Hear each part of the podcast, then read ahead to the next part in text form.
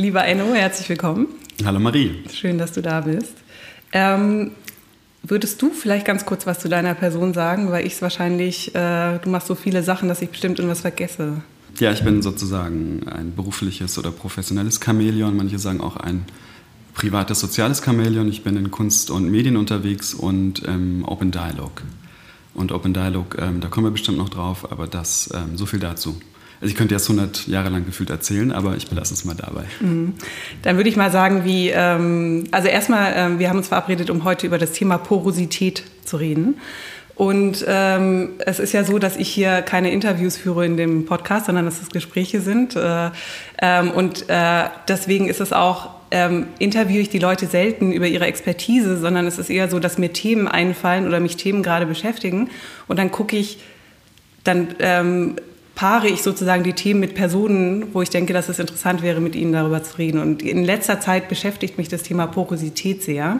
Und da dachte ich sofort an dich, weil jetzt kann ich dir mal erzählen, wie ich dich nämlich vorstellen, vorgestellt hätte oder wie ich äh, von dir erzähle, wenn, ich, wenn du nicht dabei bist. tu das gerne.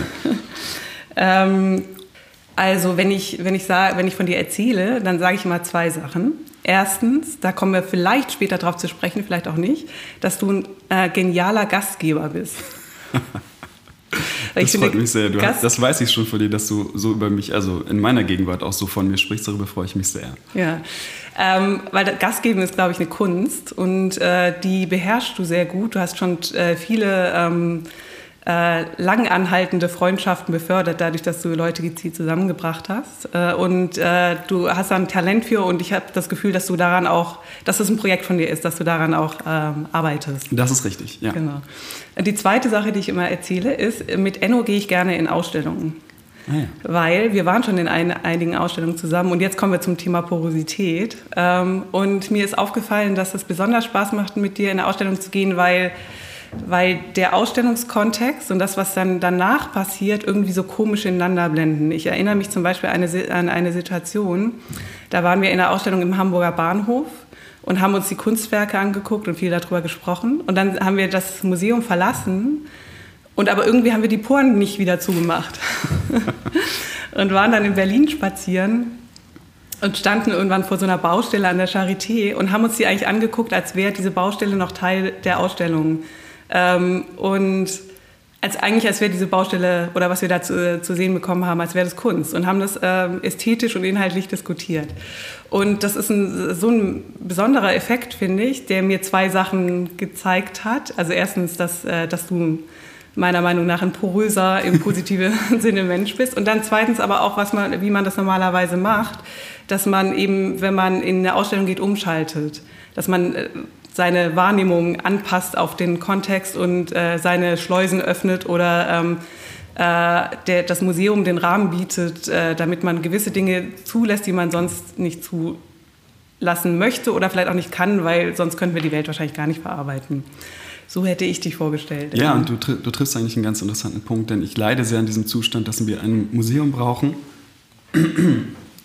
dass wir ein Museum brauchen, um diesen Zustand zu, um in dieses Plateau oder auf diese Fläche oder diese Plattform oder diesen porösen Zustand, um zu ihm hin zu gelangen. Vielleicht ist Leid auch das falsche Wort, aber ich finde es sehr schade, dass man Museen braucht, um die Welt als eine oder ein poröser wahrzunehmen, weil ich denke, dass die ganze Welt ein Gegenstand oder eine, eine Wirklichkeit ist, die darauf nur wartet, porös begegnet zu werden. Ah, du würdest gleich die, eine Agency bei der Welt äh, ansiedeln? Ja, weil es einfach sonst zu langweilig ist.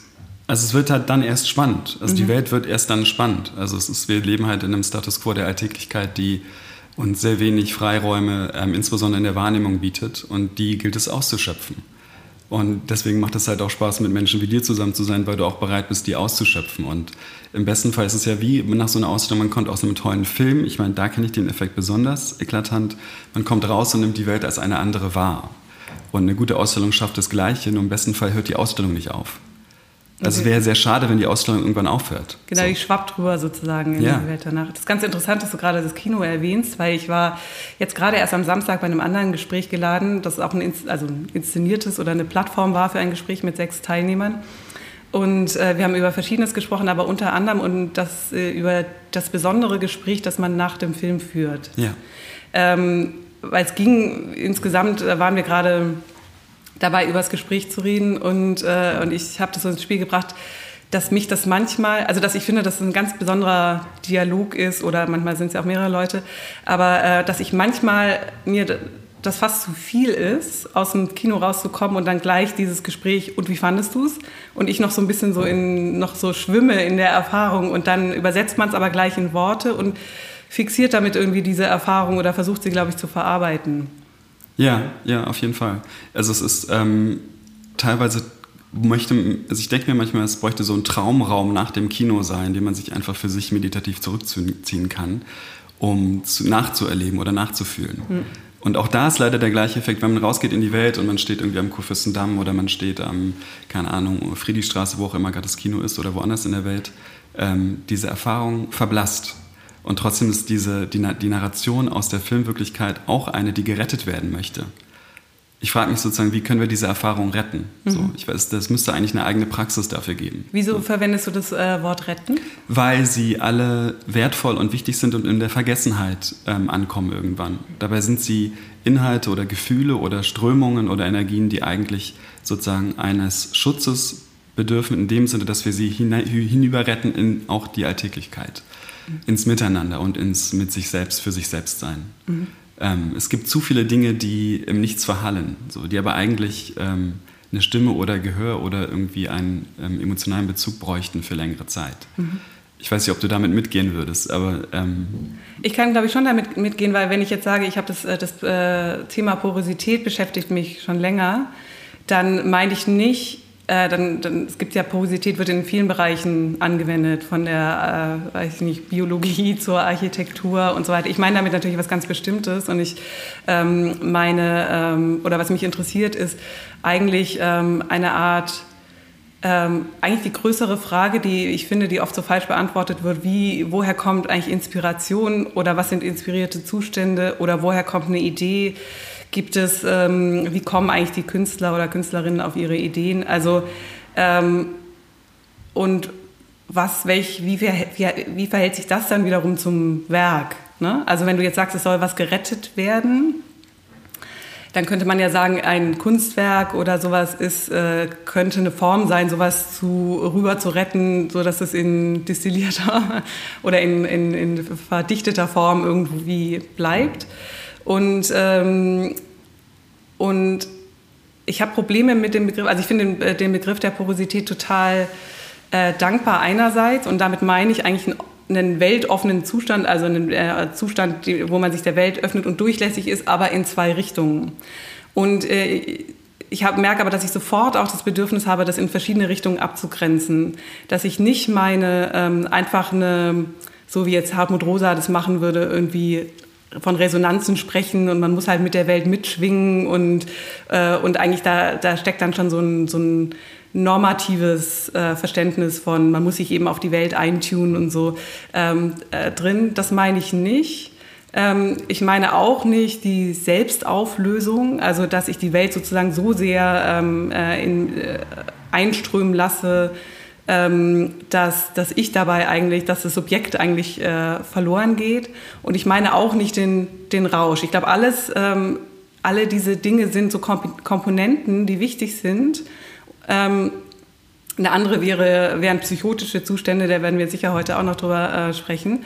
Ähm, und es gibt sozusagen Ähnlichkeiten in, in verschiedene Richtungen und trotzdem ähm, will ich den Begriff eigentlich ähm, schärfen in eine Richtung, wo das Subjekt erhalten bleibt.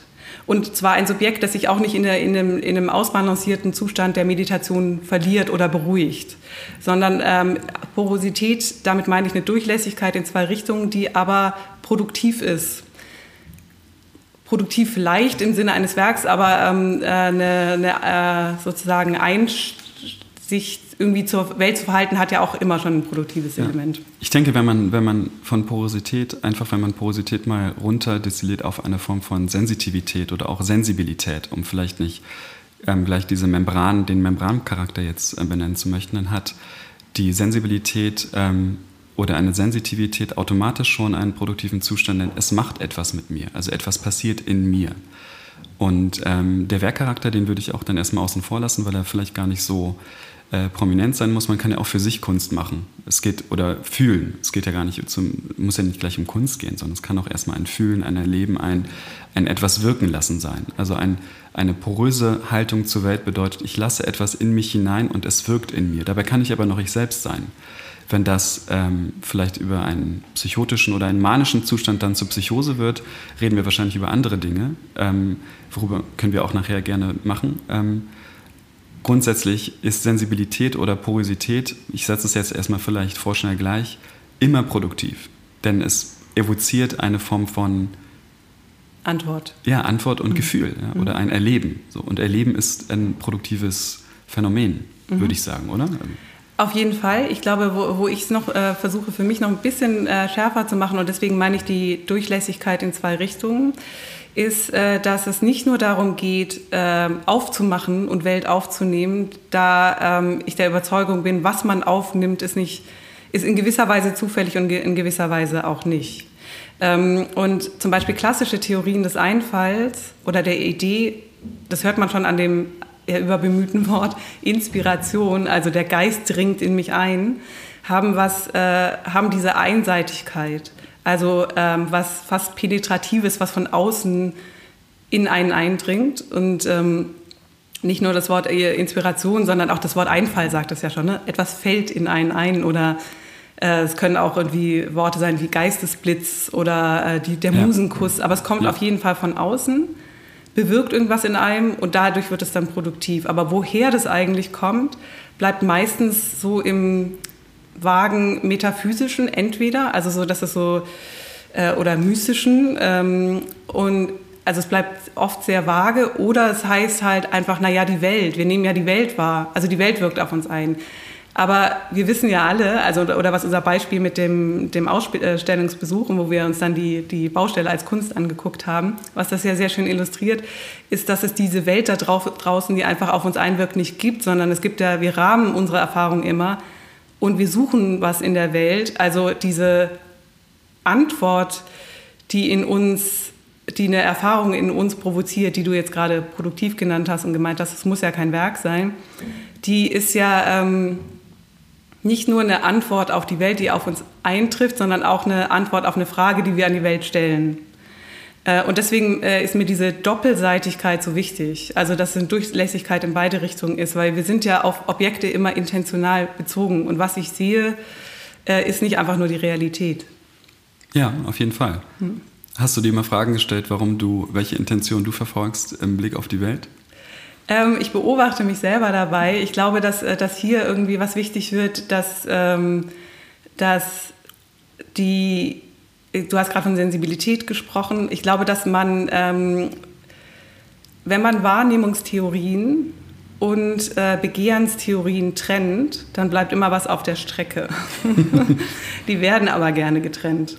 Also es gibt die Phänomenologie in der Philosophie und dann gibt es die Psychoanalyse und ähm, es gibt so ein paar Versuche, die zusammenzulesen. Bernhard Waldenfels ist zum Beispiel so einer, aber ähm, auch äh, Kaja Silverman habe ich neulich empfohlen bekommen mhm. und angefangen zu lesen und, da, und die versucht es auch. Also ähm, das, was ich wahrnehme, ähm, ist natürlich ganz stark an mein Begehren oder meinen Blick auf die Welt äh, und meine Geschichte als Subjekt ähm, gebunden oder äh, rührt daher. Und ähm, wenn ich so ähm, mich selber als offen empfinde und da können, wir vielleicht auch noch drüber sprechen, weil das nicht immer gleich ist. Ne? Das kommt in, das sind Zustände äh, oder nicht nur Zustände, aber es sind Phasen mal, mal mehr, mal weniger. Ähm, dann horche ich natürlich schon in mich hinein, woher, warum ich die Welt, also was ich jetzt gerade wahrnehme und warum Kannst du das für dich sagen? Auf jeden Fall. Also interessanterweise sind auch extreme psychische Zustände wie Manie oder auch Psychose prädestiniert dafür, eigentlich Experimentierfelder zu sein für diese Frage von, was lege ich aus einem eigenen Begehren in meine Wahrnehmung hinein oder in die Intentionalität gegenüber der Wirklichkeit. Ja. Mhm.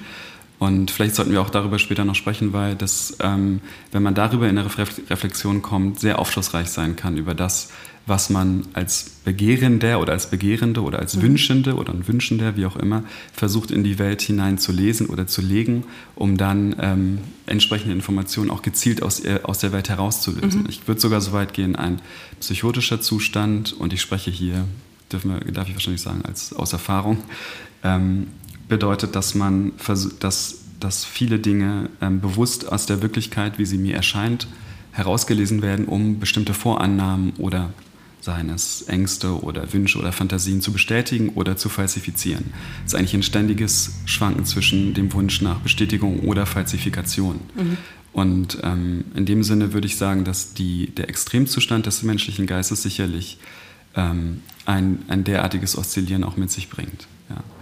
Ähm, oder auch besonders diese Frage nach, was will ich dort draußen sehen, was darf ich sehen, was kann ich sehen oder erleben oder wahrnehmen oder fühlen und was baue ich mir dann daraus für eine, für eine sozusagen rationale Schlussfolgerung am Ende. Mhm. Ähm, genau, willst du vielleicht kurz sagen, äh, du hast gerade kurz schon angedeutet in einem Nebensatz, äh, dass du äh, da als, äh, aus Erfahrung sprichst? Ja, ich spreche aus Erfahrung und ähm, die Erfahrung liegt ähm, länger zurück, aber man darf mich wahrscheinlich, äh, oder ich darf mich wahrscheinlich rechtens als äh, erfahrener Experte mit diesen Themen und anderen Themen, verwandten Themen bezeichnen. Ja. Mhm. ja. Jetzt hast du gerade gesagt, dass, dass ähm, in psychotischen oder manischen Zuständen, die man nach Bestätigung in der Welt sucht. Ne? Äh, und ähm, zwar um eine schon vorhandene Überzeugung, die vielleicht mit, der, mit dem Verständnis der Welt der anderen nicht übereinstimmt, zu rechtfertigen, logisch zu unterfüttern oder, wie du gesagt hast, zu falsifizieren. Ich habe ähm, gerade ein, äh, vor ein paar Tagen ein Buch angefangen zu lesen, das ich dann aus Wut weggelegt habe. Ich lese so ungern Dinge, denen ich nicht zustimme, äh, was ein Problem ist. Äh, und zwar von, ich glaube, Albert Rotenbaum heißt der. Oder Rotenberg, ich weiß es gerade gar nicht mehr, ein Psychiater, der in den 90er Jahren ein Buch geschrieben hat, das heißt Creativity in Madness oder Madness in Creativity. Ja. Äh, ich pack's in die Show Notes. Da steht dann yeah. der richtige Name, der richtige Titel. Und äh, der, ähm, weil jetzt haben wir ja schon zwei Themen angesprochen, ne? Kreativität, Einfall und, und Wahn. Und das wird ja sehr oft zusammengelesen und das äh, ähm, äh, wird auch oft kritisiert, dass es zusammengelesen wird, weil es heißt, damit würde man entweder die Kunst äh, pathologisieren oder die, äh, den Wahn ästhetisieren. Und trotzdem gibt es ja, ähm, äh, wie du vielleicht auch bestätigen kannst, Verwandtschaften zwischen Kreativität und manischen Zuständen. Ja, ich würde sogar so weit gehen, dass Wahn totale Kreativität ist. Ähm, aber nicht die Kreativität, von der wir sprechen, die wir erleben, wenn wir ins Museum gehen und an der Wand sehen, wobei ich davon ausgehe, dass einige dieser Werke, wahrscheinlich sogar die, die besonders gut sind, aus einem ähm, Grenzzustand von Waren produziert werden sein könnten, äh, also produziert worden sein könnten. Mhm. Wie sagt man das auf Deutsch richtig? Ich weiß gar nicht genau.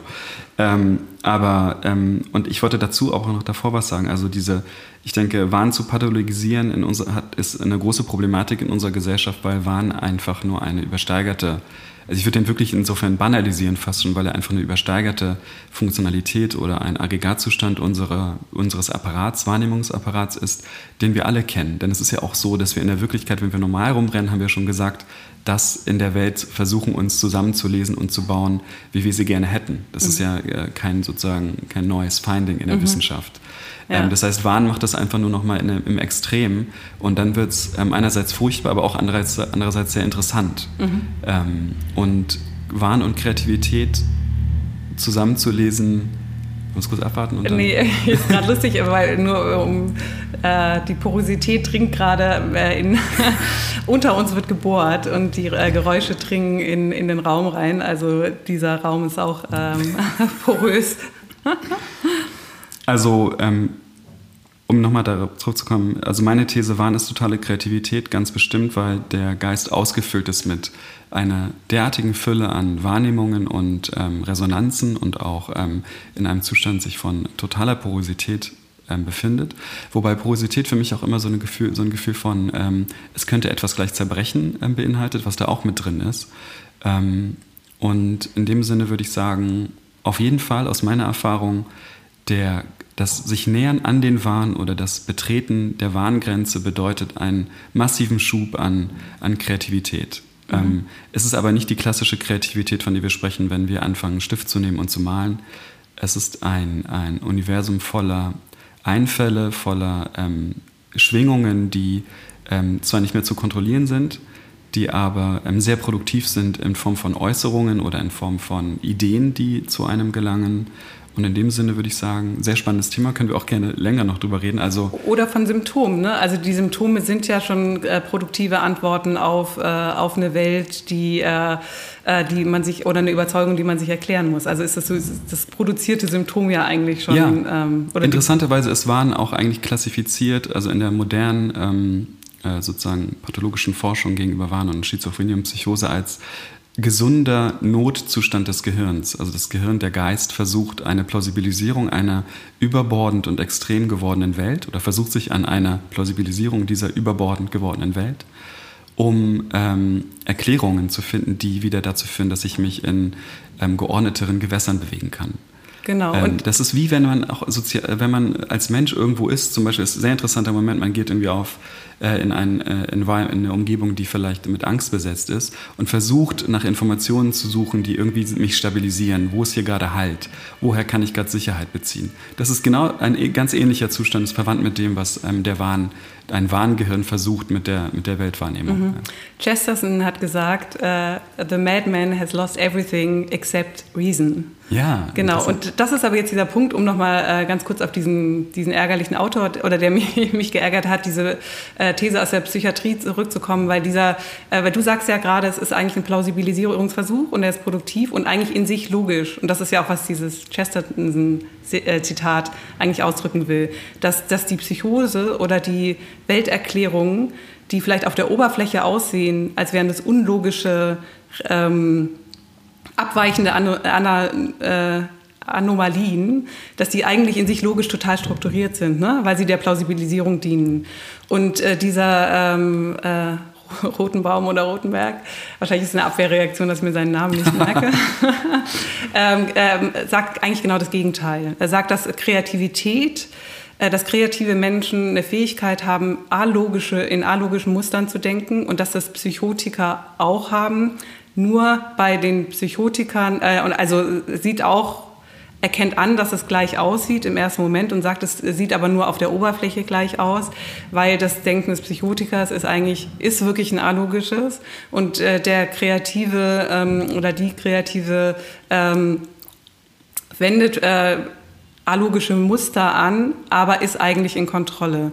Und das widerspricht ähm, ja genau diesen, was du gerade beschrieben hast, dass dass die Psychose oder die, die Halluzinationen vielleicht auch, die in der Pro äh, Psychose produziert werden, dass die zutiefst logisch sind eigentlich, ne? also eine zutiefst logische Struktur aufweisen. Es kommt immer auf den Bezugsrahmen drauf an. Es ist so, ich würde sogar auch so weit gehen, dass für den Bezugsrahmen Subjekt oder ein Subjekt, das ein Wahnerleben, ähm, an dem sich ein Wahnerleben abspielt, eine, äh, nicht nur eine Quelle für, also wenn der Bezugsrahmen dieses Subjekt ist, dann ist das eine hochlogische, plausible und ähm, auch ähm, sozusagen als wahr zu klassifizierende Narration, die von diesem Subjekt ausgeht, für seinen Bezugsrahmen. Ähm, wenn ich von außen auf einen sozusagen pathologisch ähm, schizophrenen Zustand blicke, kommt mir sicherlich im ersten Moment der Impuls, oh, hier, hier, hier verstehe ich alles nichts. Wenn man aber den, das zu erforschen vermag, kommt man sehr schnell ähm, sehr interessanten Dinge auf die Schliche, die uns insbesondere nicht nur für das Subjekt, was diesen Zustand erlebt, interessant sind, ist, sondern auch ähm, sogar gesellschaftliche oder übergeordnete Pathologien erklären kann. Mhm. Also ein Großteil des Wahnerlebens auch in Psychiatrien der Welt hat immer tagesaktuelle Bezüge oder sogar politische, soziologische, wie auch immer geartete Bezüge zur, ähm, zur Wirklichkeit. Und was ich interessant finde, ist, dass man dort auch viele ähm, Deutungsversuche nachvollziehen kann, die hochkreativ sind und die immer mit dem eigentlich tagesaktuellen zu tun haben, was die Kunst genauso versucht. Also Kunst als System in, im Versuch einer Deutung der Gegenwart oder einer Weiterentwicklung oder Fortführung von ähm, Ideen, die ein, ein künstlerisch schaffendes Subjekt hat, erlebt man in Psychiatrien genauso, nur dass die ähm, hochsubjektiv, vielleicht weniger anschlussfähig, aber sicherlich bei nachforschenden Fragen anschlussfähig werden können. Und da muss ich auch kurz auf den ähm, Open Dialog zu, ähm, zu sprechen kommen, wo ich mich gerade weiterbilde. Das ist eine äh, Therapieform in, in der Akutintervention für Psychose und Schizophrenie, wo genau über ein solches Erfragen und Befragen von Wahninhalten ähm, ein, nicht nur ein, ein heilsamer Effekt, ein deutlich heilsamer Effekt zu erzielen, sondern auch noch Erkenntnisse zu erzielen sind, die für alle, die an diesem Gespräch, am Dialog teilnehmen, von ähm, Relevanz sind, ähm, entstehen. Mhm. Und das ist ein sehr interessanter Moment, der auch unterschätzt wird. Und ähm, man könnte dazu jetzt auch sagen, lest alle Wahnsinn und Gesellschaft von Foucault, der schon ähm, in sein, das ist ja seine, seine Dissertation ähm, beschrieben hat, wie ein psychotisches Erleben eine gleichwertige Stellung zur Vernunft einnimmt, wenn man es genau nimmt, nur eine andere Form von Vernunft, die es ähm, vermag aus einer anderen Zuständlichkeit heraus auf die Welt zu blicken, die aber genauso relevant ist, um ein Verständnis, um ein ganzheitliches Verständnis von der Welt zu entwickeln.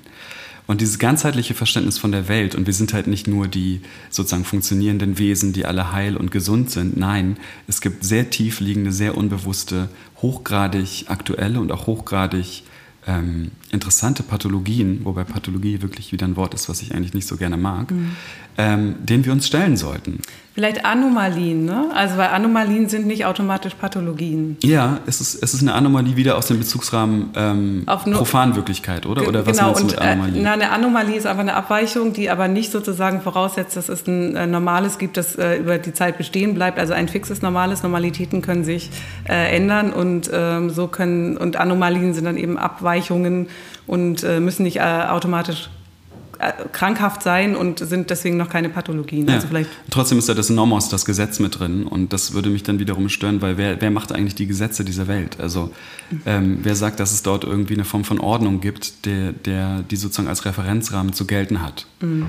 Also ich, und ich glaube, das ist ganz interessant, weil wir diese Trennung oder dieses Schisma zwischen ähm, psychiatrischer oder schizophrener oder psychotischer Welt und so-called ähm, Reality ähm, ist eines, was sehr viel negativ und auch verheerende Wirkung auf unseres, unser ganzheitliches Verständnis unserer, der Gegenwart und unserer sozusagen auch der Subjekte unserer Welt äh, mit sich zieht. Und darunter, denk, das gilt es für mich, und deswegen mache ich diese Arbeit auch und bin damit sehr offen mit dem Thema. Ähm, ich glaube, eine Gesellschaft oder auch wir füreinander oder für sich selbst, für uns selbst können erst dann erschöpfend und klarsichtiger werden, wenn wir auch diese Wirklichkeit, eine, sozusagen eine schizophrene Wirklichkeit für unsere Weltkonstitution mit einbeziehen. Ja. Mhm. Also ich denke, dann wird es erst wirklich interessant, es ist, weil es auch etwas ist, was in uns allen wirkt. Also wir haben alle auch psychotische Anteile. Ich würde sogar so weit gehen, vielleicht ist sogar eher eine Psychose der Normalzustand und wir wurden irgendwie normal oder normal ähm, sozialisiert. Ja, also mehrere Anschlusspunkte jetzt. Man kann ähm, die Psychoanalyse sagt ja, wir sind alle äh, teil, zu teilen in Anteilen Neurotiker und Psychotiker und äh, Perverse. Ähm, und äh, unterscheidet zum Beispiel Neurose von Psychose dadurch, dass in der Neurose etwas verdrängt wird, was, äh, was dann wieder auftauchen kann. Und in der Psychose etwas verworfen wird, was nie gedacht werden konnte. Also was sozusagen nicht mal den Zustand der Symbolisierung noch gar nicht erreicht hat und was deswegen ins Äußere geworfen wird quasi, dann zwar auch wieder zurückkommt, aber von außen. Also während der Neurotiker in sich selber spürt, dass es da äh, ähm, unter seinen Symptomen leidet zum Beispiel oder merkt, in, in der Sprache ähm, schleicht sich immer wieder ein Tick ein, dann, dann schämt er sich dafür. Ähm, weil, weil er sozusagen spürt oder sie, das kommt von innen. Und äh, der Psychotiker oder die Psychotikerin äh, auf, auf die tr trifft sozusagen das, das Verworfene von außen auch wieder ein, aber nicht als, da ist kein, das ist nie schambesetzt, äh, weil, weil es ja eigentlich von dem, selb, von dem eigenen Empfinden äh, dissoziiert ist, also mit, mit sich selbst. Äh, man hat nicht das Gefühl, das bin ich, das ist immer was anderes, was auf mich eintrifft. Ja, ne? ja, ja, genau. Ja. Äh, jetzt wollte ich gerade noch kurz darauf eingehen, weil äh, du hast kurz Open Dialog schon angesprochen. Ähm, wenn es gibt ja sozusagen verschiedene Möglichkeiten, äh, also diagnostizierte und pathologisierte äh, Psychosen werden ja behandelt und werden ja meistens nach Oberflächeneffekten behandelt. Ne? Also äh, man, in so einem Aufnahmegespräch äh, wird man wahrscheinlich die Frage ähm, gestellt bekommen, hören Sie Stimmen, Box, äh, dann wird so ein, äh, ein Häkchen gemacht im richtigen Kästchen und so weiter. Äh, Und der Open Di und das ist nicht sehr erfolgreich. Also erstens ist es ist die Diagnostik wird, äh, der Psychiatrie wird stark kritisiert ähm, dafür, dass sie ähm, dass sie eigentlich die nur Oberflächen nach Oberflächeneffekten sortiert und ähm, äh, Medikamente verabreicht und ähm, und die Tiefenstruktur, also Oberflächeneffekt vor Tiefenstruktur eigentlich setzt und ähm, ist auch in den ähm, Ergebnissen nicht so erfolgreich wie andere Länder, wie zum Beispiel Finnland, die den Open Dialog als Therapieform, Therapie in Anführungszeichen, ähm, äh, etabliert haben. Und äh, da kommt es auch her. Vielleicht kannst du noch mal ein bisschen genauer erklären, was, was, sie, was das ist und was es unterscheidet. Open Dialog ist eine, ähm, also es wird, die, die Menschen, die Open Dialog praktizieren, sagen ähm, bevorzugt Methode oder Herangehensweise ähm, für diese Art des Begegnens einer Schizophr eines schizophrenen Zustandes. Ähm, weil das bedeutet, dass man ähm, einen Weg beschreitet zusammen. Open Dialog bedeutet, wenn du jetzt krank wirst zum Beispiel, oder krank ist wiederum, glaube ich, ein problematisches Wort eigentlich, wenn du eine, eine schizophrene Episode erlebst in deinem Leben, würde sofort jemand wissen, welche Hotline zu wählen ist und zu dir nach Hause würde ein Team kommen von Ärzten und von Moderatoren, inklusive deiner vielleicht besten Freundin oder deines besten Freundes, deines Partners oder Nachbarn, die dich besser kennen und erlebt haben, wie du in diesen Zustand gelangt bist, um dann ein Gespräch zu führen. Und dieses Gespräch dreht sich primär um Fragen und um ein, und den Versuch, deinen Symptomen auf die Schliche zu kommen und zu verstehen, wie du hierhin gelangt bist in den psychotischen Zustand.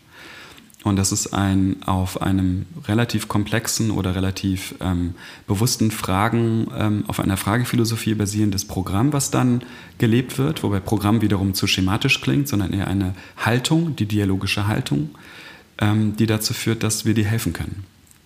Und zwar besser als ein Psychopharmaka. Die haben in Finnland die beste Recovery-Rate der Welt, was ähm, Psychose und Schizophrenie anbelangt. Sie vergeben am wenigsten Medikamente und die Menschen sind am schnellsten wieder ähm, im normalen, Anführungsstrich, Leben unterwegs. Mhm. Und das also ist ein sehr, sehr interessanter Effekt, weil wir behandeln sozusagen ähm, nicht nur, wie du sagst, Oberflächensymptome, sondern wir, wir, wir behandeln auch an Kernen vorbei und an Wesen vorbei aktuell. Also was wir aktuell erleben, ist wirklich, wir leben in einem dunklen Zeitalter der, der Psychiatrie, wobei es viele interessante Ansätze gibt, auch heute im, im, in den westlichen Industrienationen, die aber meistens aufgrund von Effizienz- oder Kostengründen nicht so implementiert werden können, wie sie eigentlich implementiert werden sollten. Mhm. Ja. Und wenn du jetzt sagst, wir kommen vorbei, dann stellt man sich gleich so ein Team vor, das mit Köfferchen das, und weißen Nein, das ist Und das ist es ja nicht. Ne? Die sehen ganz normal aus.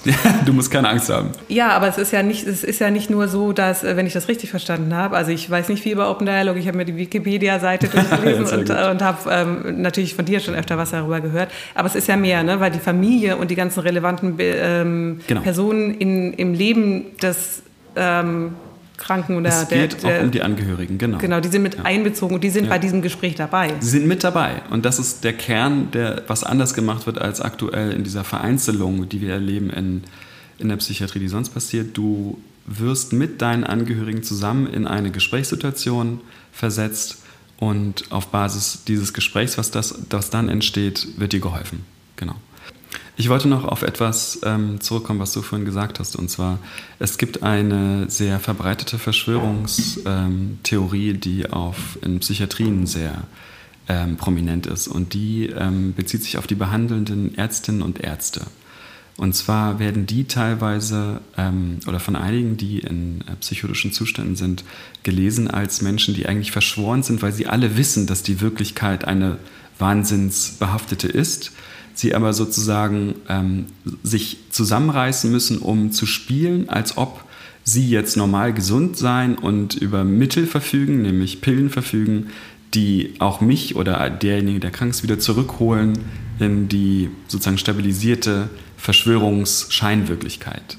Und das ist eigentlich ein äh, ganz interessanter Effekt, ähm, der, für, der mir vorhin noch als Gedanke kam, weil das eigentlich nochmal darauf verweist, dass vielleicht der über diesen Normalzustand Neurotik oder Psychotik, über die wir vorhin gesprochen haben, dass das Dinge sind, die ähm, vielleicht viel alltäglicher oder normaler sind, als wir gemeinhin zugeben, äh, zugeben möchten.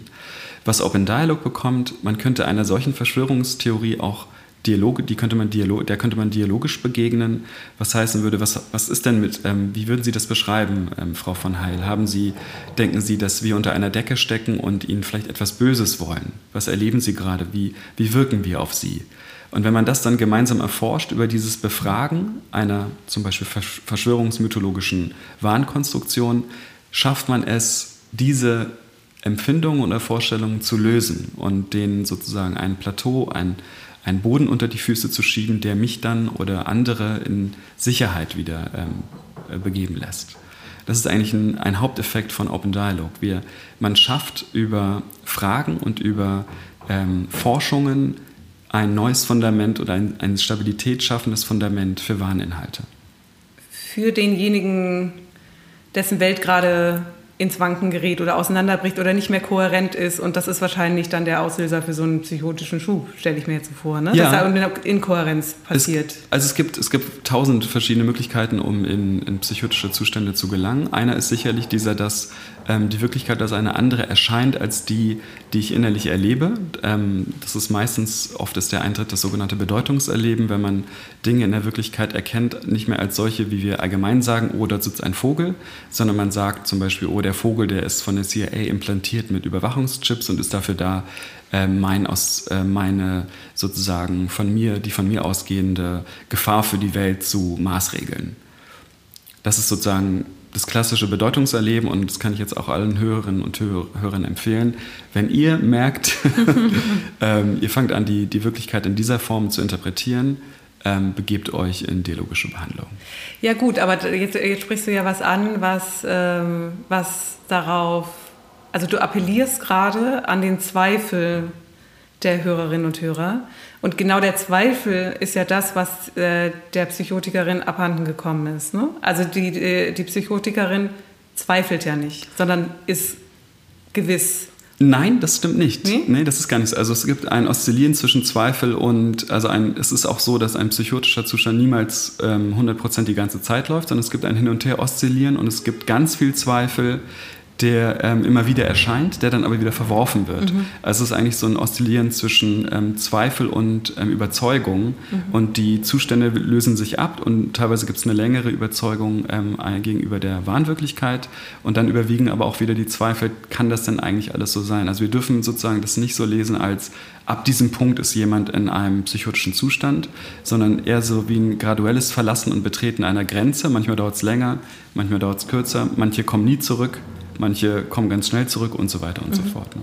Und jetzt äh, interessant natürlich, dass du das Wort Grenze ähm, äh, einbringst, weil du ja auch vorhin gesagt hast, äh, wir leben das äh, deiner Überzeugung nach und ich glaube, ich würde dir da äh, zustimmen, äh, haben wir ja alle ähm, Elemente davon oder ähm, ich ich kann zum Beispiel aus meiner eigenen Erfahrung so Zustände hoher Inspiration, die vielleicht manchmal ein bisschen ins Manische kippen können, ähm, würde ich vielleicht wahrscheinlich als, ja, als semi-manische oder semi-psychotische ähm, Zustände ähm, beschreiben, aber immer, äh, aber äh, ich bin immer noch in Kontrolle. Also ich habe nie das Gefühl, die Kontrolle zu verlieren, aber ich, ich kann sozusagen mich äh, äh, die, die Schleusen weiter aufmachen. Also vielleicht ist dieses, dieses Balancieren auf der oder sich das an, den, da, vielleicht kann man sich dieser Grenze annähern ohne sie sozusagen äh, zu überschreiten. Ja, Manie ist ähm, ein klassisches Eintritts, eine Eintrittspforte für Psychose übrigens. Also ja. viele Menschen erleben erst eine Manie oder erst Hypomanie, das ist jetzt der Vorzustand von der Manie, dann eine sozusagen in Anführungszeichen waschechte Manie und gelangen dann in den Wahn. Ja. Das ist eigentlich die, die klassische Treppe, die dorthin führt. Und interessanterweise ist das für sehr viele Menschen attraktiv. Also nicht nur für, für Menschen, die Kunstschaffende sind, sondern auch, wenn man in einen Techno-Club oder ins äh, Nachtleben oder auch über sozusagen Substanzen nachdenkt, die sozusagen manisch oder geöffnete oder poröse Zustände evozieren, dann ähm, haben die eine ganz große, weit verbreitete, durch viele Gesellschaftsschichten hinweg, weit verbreitete Wirkung und auch Anziehungskraft. Ähm, das heißt, die, der Wunsch oder die Sehnsucht nach diesen Zuständen ist sehr weit verbreitet und auch gegeben. Und ähm, wenn man es schafft, und das ist auch eine, eine, ein Beispiel für Porosität, um auf das Thema zurückzukommen, in einen Techno-Club zu gehen und sich von der Musik high zu machen, ist man wahrscheinlich gesünder aufgestellt, als wenn ich jetzt noch ein ähm, Medikament oder irgendwie eine Pille brauche. Aber wir wollen beides das Gleiche eigentlich erreichen. Ähm, also dieser Escape über einen manischen Zustand ist so attraktiv und auch so spannend ja für viele Menschen, ähm, dass man fast so weit gehen könnte, na gut, dann verkaufen wir euch auch Schizophrenie als spannend. So weit würde ich aber nicht gehen, weil ähm, dann fängt es an, sehr schmerzhaft zu werden. Mhm. Also ich bin weit davon entfernt, das irgendwie zu heroisieren oder irgendwie als äh, sozusagen interessant und erstrebenswert hinzustellen. Aber dieses Plateau, der Wunsch von Menschen in unserer Welt, lasst uns das verlassen, was wir gemeinhin als Wirklichkeit oder als Profanwelt, wie ich sie jetzt ja auch schon öfter genannt habe, anerkennen und hineingeleiten in einen Grenzzustand, der uns vielleicht dazu bemöglicht, große Formen von Ekstase oder ein Zusammengehörigkeitsgefühl oder künstlerisches Schaffen zu erleben, ähm, zeugt auch von der, von der, von sozusagen diesem, diesem Drang, dem inneren Wunsch nach diesem Zustand. Das heißt, wir haben den alle in uns. Mhm. Und auch ein Alkoholrausch ist verwandt mit gewissen Phänomenen. Also wir wollen, viele, die, ähm, die diese Substanzen konsumieren, wollen einfach weg. Ja, und ja, als Schizophreniker bin ich total weg. Da würde ich, glaube ich, äh, noch mal kurz einhaken wollen, weil ich glaube, man muss unterscheiden zwischen äh, Sucht und Rausch. Ähm, oder ich, ich habe äh, eine Unterscheidung gelesen bei Avital ja. Ronell, die dieses Buch geschrieben hat, ja. Crack Wars, was ja. fantastisch ist und ähm, wo sie diese Unterscheidung macht und sagt, eigentlich ist der, der Mensch ist eigentlich ein Being on Drugs. Und aber ihr geht es äh, stark um, äh, um die äh, Eigenschaft oder die Befähigung des Menschen, der Menschen nicht zum Rausch, sondern zur Sucht.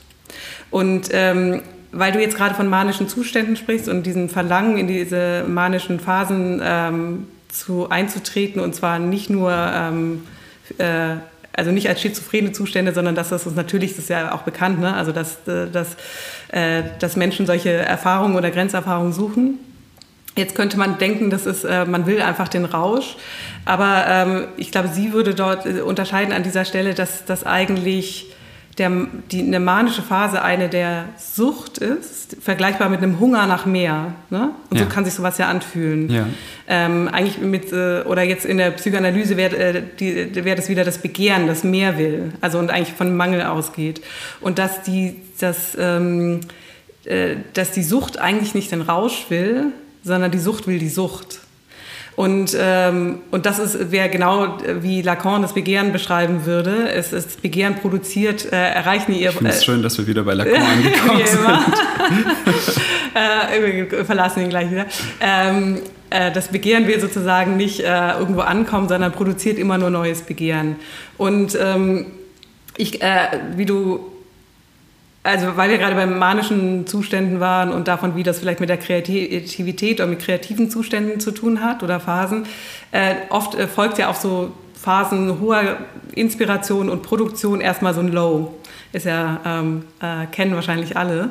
Und ich äh, weiß, dass wenn ich äh, gerade viel geschafft hatte oder so eine Phase hinter mir habe und dann in so ein Loch falle, dass ich dann nicht Angst habe, ähm, dass ich nie wieder was produzieren werde, also nicht, äh, es geht nicht darum, Angst zu haben, dass, dass, dass es keine Werke mehr geben wird, sondern ich habe Angst, dass der Hunger nicht wiederkommt. Also eigentlich, dass die Sucht nicht wiederkommt. Ja. Und deswegen finde ich diese Sucht nach der Sucht äh, so überzeugend und finde, das grenzt es auch ein bisschen ab von, äh, von dieser, ähm, ja, vielleicht auch so ein bisschen ähm, moralisierenden oder von, ein, von einigen Seiten moralisierenden Aussage, ja, die Leute sind ja nur auf der Suche nach dem Rausch. Ist, ist, das ist jetzt die Frage. Sind die Leute auf der Suche nach dem Rausch oder nach der Sucht? Das ist wahrscheinlich eine interessante Frage, die wir nicht ähm, erschöpfend erklären können an dieser Stelle. Ähm, ich lasse sie auch gelten, die Frage.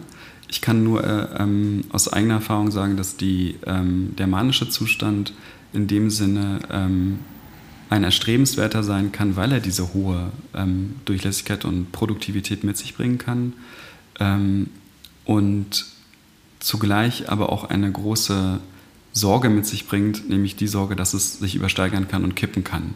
Ähm, und den, ich, ich wollte eigentlich auch nur beschreiben, dass dieser, ähm, der manische Zustand in unserer Welt, und der ist ja auch als, oder von vielen, von vielen Instanzen ja auch als erstrebenswert gebrandmarkt wird.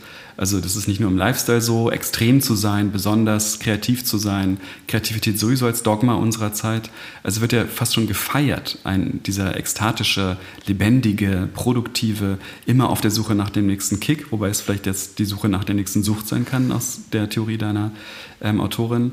Ähm, das heißt, diese weit Verbreitetheit dieses Phänomen, die aber nicht verbunden wird mit dem mit Bedeutungen, die damit eingeschlossen sind oder mit Wegen, die äh, oder mit dem Weg, ähm, der zu betreten wäre, wenn das übersteigert wird ins Extrem. Also alle reden darüber, über diese, diesen Wunsch nach, ähm, jetzt bin ich vielleicht wieder zum, in, im Sinne der Theoretikerin zu pauschal, ähm, alle reden von einem, einer Lifestyle-Manie oder alle bevorzugen eine Lifestyle-Manie als Modus im Leben. Sie reden aber nicht darüber, was eigentlich das für Implikationen hat, wenn wir das weiterdenken oder weiterfühlen. Dabei passiert erst im Weiterfühlen eine Form von Umkehr und es kippt dann in etwas um, was uns vielleicht darüber lernen lässt, was wir vorher versucht haben zu finden über, diesen, über das Lifestyle-Dogma. Also ich wollte nochmal darauf hinkommen, ein psychotischer Zustand ist ein, kann ein lehrreiches, eine lehrreiche Ressource sein für unsere Zeit und auch für unsere Welt und auch für die Dinge, die wir uns gegenseitig auf die Fahnen schreiben oder uns selbst auf die Fahnen schreiben. Ich weiß nicht, ob du da mitgehen würdest als, als, ähm, als jemand, der ja auch danach sucht, sozusagen, was ist gerade, wonach sucht unsere Zeit? Und dein Podcast ist ja auch etwas, du versuchst ja auch etwas zu erschließen, was unsere Zeit vielleicht sein kann, oder? Ähm, ich weiß gar nicht, ob ich das, ähm, ob ich das bestätigen würde. Ich weiß, es gibt ja sehr oft äh, auch diese Aussage, das hast du vorhin auch so im, im Nebensatz erwähnt, dass man als, äh, als Künstler oder Künstlerin ja irgendwie auch immer ähm, Medium seiner Zeit ist. ähm, Finde ich, ähm, ähm, ich finde ich einerseits richtig, weil natürlich ist man ja in der Welt und nimmt äh, das, was um einen, einen, umgibt, auf. Und andererseits ähm, äh, wird das manchmal mit so einer Pflicht belegt, als hätte man eigentlich eine, äh, eine Bürde, irgendwas über die Zeit, die Zeit zu filtern äh, und, oder, oder, irgendwie auszudrücken, festzuhalten. Und äh, das äh, interessiert mich eigentlich weniger, beziehungsweise da denke ich, und vielleicht können wir jetzt ähm, einen anderen Bereich noch mit einbringen, der mich daran interessiert, weil es das, ähm, das subjektive Begehren sozusagen der einzelnen Personen oder des Künstlers oder der Künstlerin irgendwie ähm, nicht genug betont, glaube ich. Weil diese ähm, wir sprechen jetzt die ganze Zeit von diesen, diesen Zuständen der Öffnung und äh, an, anfangs haben wir davon gesprochen, was man, was man überhaupt wahrnimmt.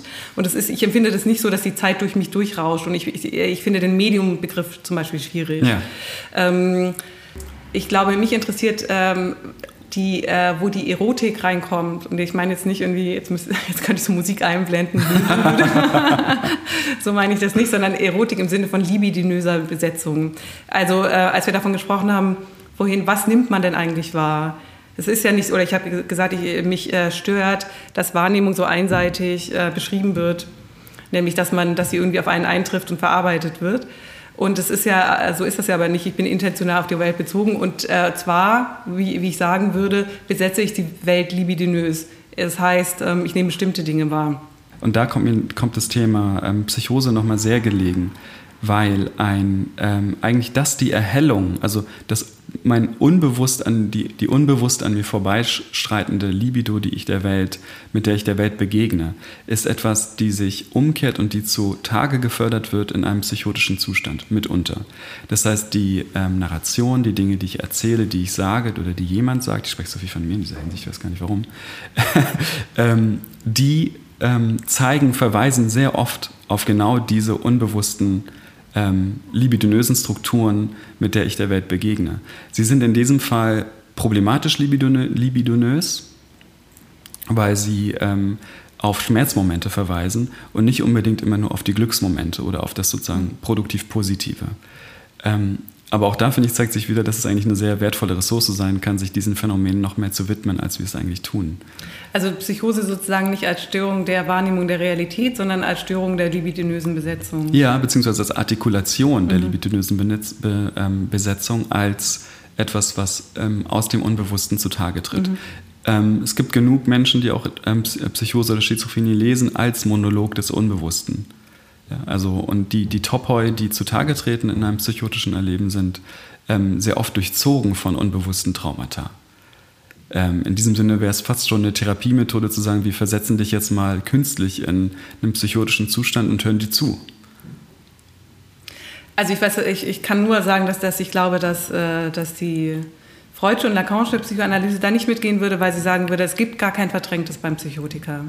Äh, sozusagen der Neurotiker verdrängt, der Psychotiker verwirft eben. Das heißt, es kann gar kein, kein, ähm, kein verdrängtes Trauma, Trauma geben.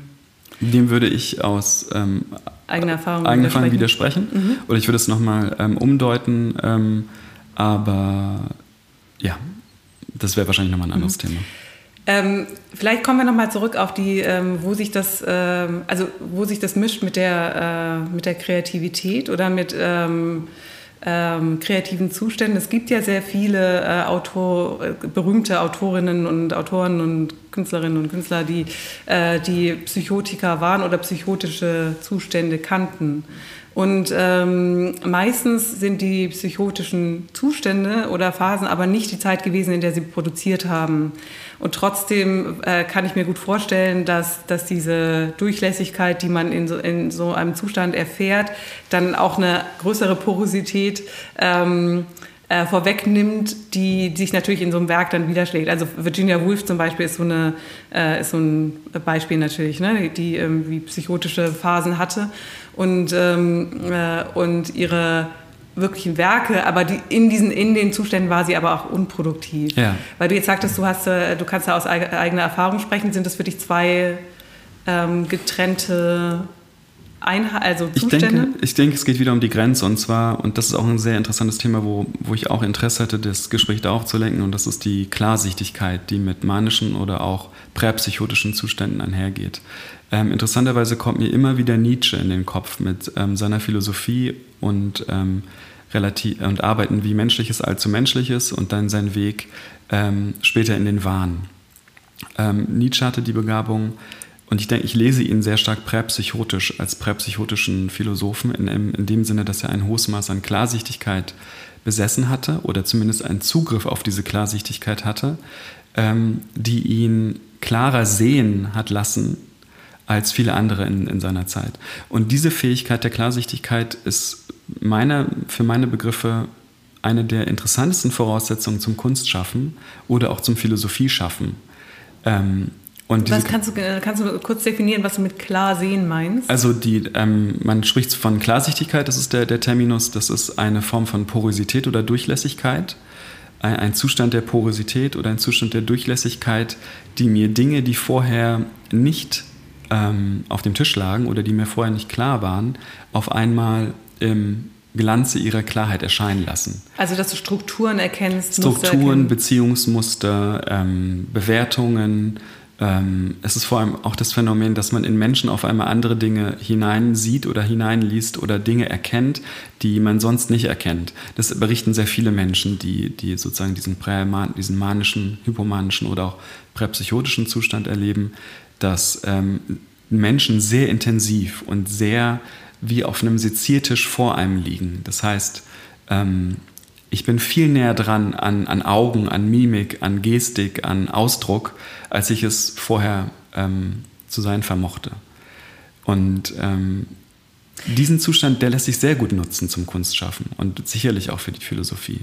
Ja, aber in, äh, meine Frage war ja, ob in ob sich was rüber retten lässt von dieser Porosität auch in, äh, in die Phasen, die nicht psychotisch sind und dann ähm, äh, die, diese Phasen produktiv sind oder ob du sagen würdest, dass die psychotischen Phasen selber produktiv sind. Die psychotischen Phasen selbst sind sicherlich nicht so produktiv im klassischen Sinne, als dass ich dann schreiben, malen, zeichnen, mhm. komponieren kann und so weiter. Ähm, es ist der präpsychotische Zustand oder die, der manische Zustand, der mich dazu befähigt. Aber das Rüberretten ist dann möglich, wenn ich Notizen mache. Also ganz einfach dann schreiben, wenn, wenn, äh, wenn, die, ähm, wenn die Situation in, in einer, wenn die, wenn die Situation klarsichtig ist für mich. Ähm, ja. Aber weil wir ja gerade darüber ähm, gesprochen haben, also du, du hast das so ein bisschen ähm, äh, zurechtgerückt, als ich gemeint habe, der, ähm, dass der psychotische Zustand ja einer der Überzeugung ist und nicht des Zweifels. Und Klarsichtigkeit ähm, zum Beispiel auch bei Virginia Woolf gibt es äh, in Mrs. Dalloway ähm, einen Kriegsveteran, der ähm, eigentlich ein, wahrscheinlich einen psychotischen Zustand gerade durchläuft. Und es gibt so eine Szene, wo am Anfang des Buches ein Flugzeug über den Himmel fliegt und, und, und äh, Rauchbuchstaben hinter sich herzieht ja. als Werbung. Ja. Und alle ähm, gucken auf den Himmel und versuchen das zu entziffern. Und äh, dieser eine Protagonist, der guckt sich das an und ähm, es ist eigentlich egal, was da steht. Alle anderen versuchen zu entziffern, was da steht. Das ist eine ganz banale Werbebotschaft. Aber er weiß einfach, dass es zu ihm spricht. Mit einer absoluten Überzeugung und Klarheit. Und ähm, was er da zu sehen meint, äh, ist, ist natürlich irgendwie, dass das äh, vielleicht ein Sinn oder eine Bedeutung, aber absolute Signifikanz, äh, sozusagen ohne Worte, aber irgendwas spricht zu ihm. Und das jetzt zu unterscheiden, also weil du gerade von diese Klarsichtigkeit so als positiv äh, hervorhebst, wie kann man das jetzt absetzen von, äh, von der Zweifelsfreiheit, die solchen psychotischen Zuständen ja eigen ist? Ja, ich denke nochmal, die Trennung ist wirklich zwischen, also in der, in der Grenze mhm. passiert etwas sehr, sehr Wichtiges für diese, um, um den Punkt nochmal zu verdeutlichen. Also eine Klarsichtigkeit gibt es im Wahn oder im psychotischen Zustand begrenzt oder eher kaum. Mhm. Aber der präpsychotisch-manische mhm. oder hypomane Zustand ermöglicht mitunter klarsichtige Momente. Mhm. Ähm, ich würde niemals sagen, dass ein psychotischer Zustand klarsichtig sein kann. Er ist nur vielleicht klarsichtig in dem Sinne, dass die Klarsichtigkeit sich invertiert und auf mich selbst richtet und auf einmal, ähm, die kann ich zwar nicht bewusst wahrnehmen als etwas, das ich jetzt klarer sehe, aber sie artikuliert sich an mir qua Automatismus und zwar qua Wahn. Vielleicht würde ich, könnte man es so sagen. Mhm. Kennst du Wahn an dir, Marie? naja, in diesen, äh, ich glaube, Wahn nicht, aber in diesen Zuständen, die ich jetzt als inspirierte Zustände eben beschreiben würde und eben als Zustände, ich glaube, das ist, äh, das ist ähm, mir wichtig, auch weil mich ja interessiert, wie ich vorhin schon gesagt habe, ähm, äh, wo der Einfall oder die Idee eigentlich herkommt, ist, sagen wir, das ist falsch formuliert. Das interessiert mich eigentlich nicht. Ich glaube, die Suche danach ist, äh, geht, äh, lässt irgendwas aus. Ja. Ähm, weil der Einfall oder die geniale Idee immer so als ähm, punktuelles Moment ähm, beschrieben wird, ähm, die aus dem Nichts eben aus dem Nichts kommt und dann äh, auf einen eintrifft und, äh, und dann idealerweise nach einem Prozess der Durcharbeitung zum Werk führt. Und ich kenne eben eher Zustände. Ähm, es gibt so ein wunderbares Gedicht von Lydia Davis, das heißt In This Condition auch, also in diesem Zustand. Und ähm, da beschreibt, das ist eine, eine Abfolge von Dingen, die sie bewegen. Das heißt, this, es fängt an mit In this condition, I'm stirred by. Und dann kommt eine ganz lange Liste. Und ähm, bei Men and Women, äh, aber auch dann Children in Latency und äh, dann geht sie weiter über eine ganze Reihe von Gemüsesorten, Obst, äh, sich bewegenden Maschinenteilen, äh, aber auch der Umriss oder äh, der, die Form des äh, Staats, ähm, die Form von Florida äh, und kommt am, ich weiß gar nicht mehr, wo sie am Ende landet. Und äh, das ist für mich, wenn ich das lese, dann denke ich, genau darum geht's. Also wenn man in this condition, in diesem Zustand, ist man sozusagen empfänglich, angeregt zu werden, gestört zu werden. Und ähm,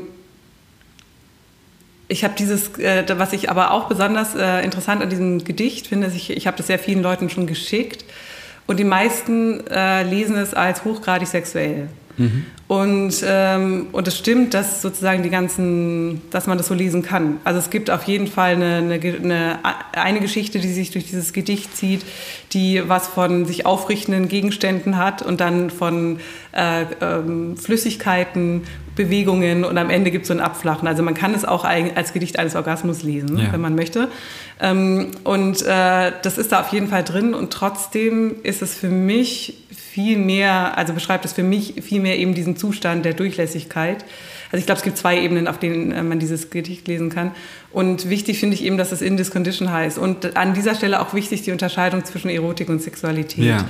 Also es ist, äh, man kann es sexuell lesen und ich würde es ganz klar erotisch lesen, aber nicht im Sinne, nicht ähm, körperlich erotisch ähm, einer Orgasmuskurve folgen, sondern eben wieder auf äh, eine Erotik, die auf die Welt bezogen ist. Ja, ne? ja, ja. Und ähm, äh, deswegen Wahn, nein, also nicht Wahn im Sinne von, ich weiß nicht mehr, wer ich äh, bin, aber schon äh, ein spielerisches sich einlassen auf Zustände, die mich extrem durchlässig machen für ähm, erotische Besetzung der Welt. Ja, ich, ich würde sogar so weit gehen, dass, dass du auch ähm, Betroffene von Wahn bist. Das wäre meine Hypothese. Mhm. Und ähm, zwar auf, auf eine andere Art und Weise, wie, wie man jetzt gemeinhin denkt. Ich habe neulich gab so es so eine Headline in einer Zeitschrift, die von einer Massenpsychose äh, sprach. Und zwar es ging um die aktuell ähm, unter Corona-Bedingungen ähm, ausufernden Verschwörungsmythologien und ähm, Theorien, ähm, wo ein Psychiater diesen Punkt versucht hatte zu machen, der mich nochmal auf die Idee brachte, ähm, oder meine Feststellung eigentlich bestätigte, und zwar nicht nur im, im, Hinblick auf Corona, dass ein Warnzustand eigentlich eher eine Normalität ist für eine Gesellschaft. In dem Sinne, dass wir alle ähm, oder viele von uns Bildern, Ideen, Imperativen oder Zeitphänomenen hinterherrennen oder von ihnen geprägt sind, die nicht nur rational sind oder durch und durch irrational, ähm, heutzutage an vielen Phänomenen ablesbar, und auch ähm, selbstzerstörerisch. Ja, also nicht nur schädigend, sondern irrational, selbstschädigend und auch ja, als Kollektiv ähm, eigentlich auf Dauer nicht haltbar. Und jetzt könnte man sagen, oh, wir gehören ja zu aufgeklärten, irgendwie ähm, schlauen Menschen. Und dennoch ist es so, dass, ähm, also in, in, meiner Wahrnehmung, ich selbst auch in, oder auch andere, auf die ich treffe, wahnhaft leben und erleben und wahnhaft konnotiert sind. Und ich würde deswegen so weit gehen, dich zu fragen, kannst du dem folgen oder würdest du so weit gehen, dir auch selbst Wahn zu attestieren in Hinsicht dieser ähm, Diagnose? dass ich sozusagen einem Massenwahn, Teil einem Massenwahn. Teil eines Massenwahns oder einer Massenwahn-Bubble, je nachdem, in welchem Filterelement deines, deines Selbst du dich gerade befindest. Ich werde jetzt äh, politikerinnenmäßig ausweichend antworten, aber einen Begriff aufgreifen, den du gerade genannt hast. Das ist der der Bubble. Ja. Und da kann man da vielleicht schon so, ein, so eine Verschiebung in der Metaphorik ähm, beobachten, die in unserer Gesellschaft gerade stattfindet. Also wenn ich mich so an die Zeit vor Corona erinnere, da war die Blase eigentlich total negativ besetzt. Also die Filterblase ne, oder die Finanzblase, die, die dann irgendwie aber auf einmal platzt oder äh, he's in his bubble oder so. Das war äh, als abgeschlossener Raum ähm, negativ besetzt. Ja. Gefährlich, ne? Also da entstehen Parallelrealitäten ja. und niemand weiß mehr, was die anderen machen. Wir sind ja äh, gespaltene Gesellschaften und so weiter. Äh, und das hat sich natürlich jetzt mit Corona total geändert und auf einmal ähm, ist ja eigentlich jeder Haushalt eine Blase und man versucht die Grenzen zu schützen.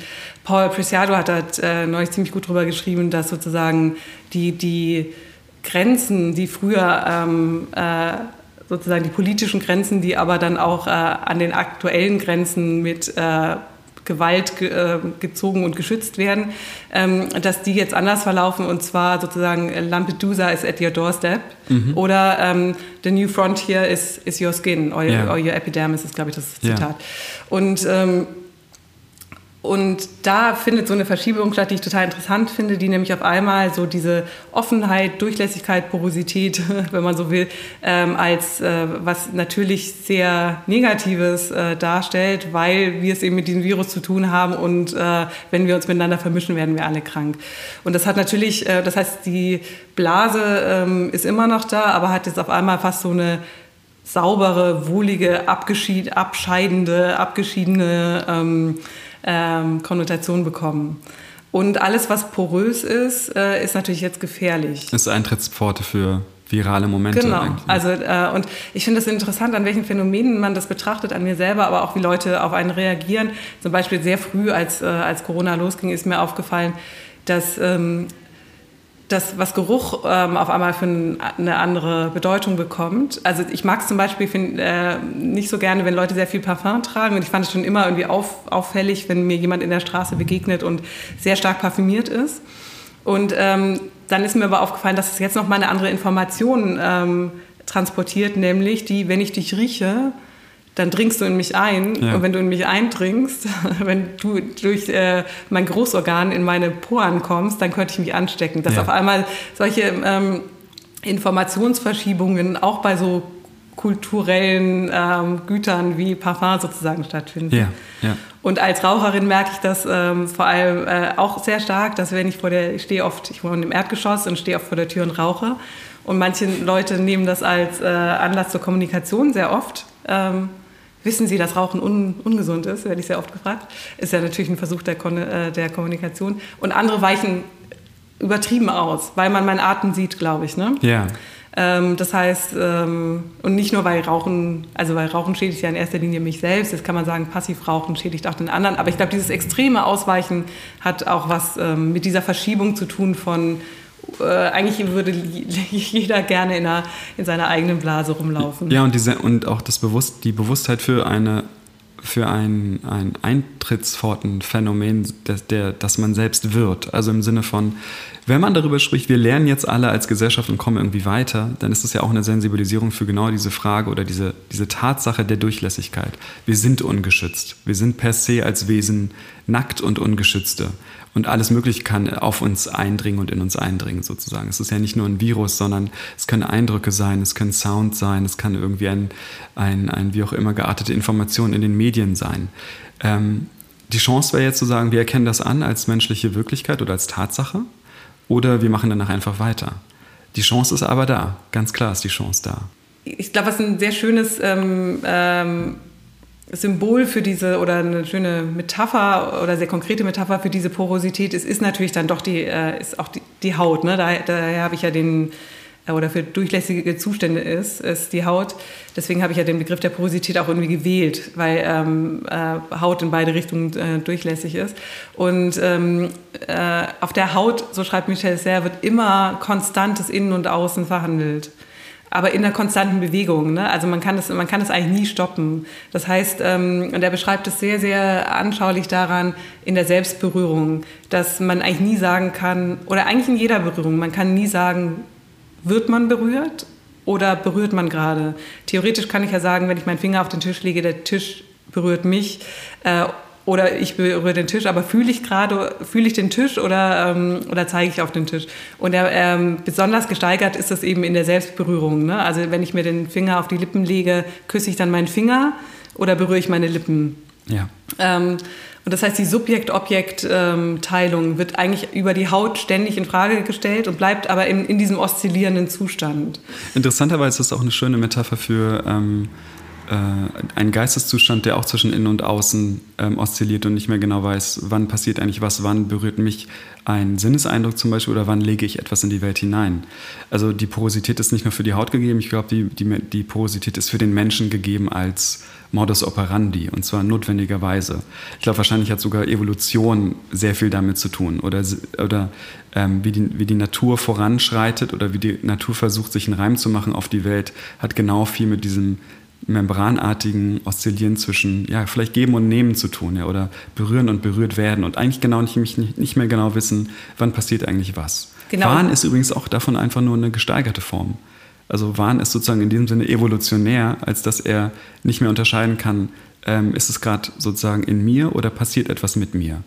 Ähm, es hat sich sozusagen aufgelöst, der Zustand. Vielleicht ist er in dem Sinne vielleicht auch totalitär evolutionär und nicht nur total kreativ.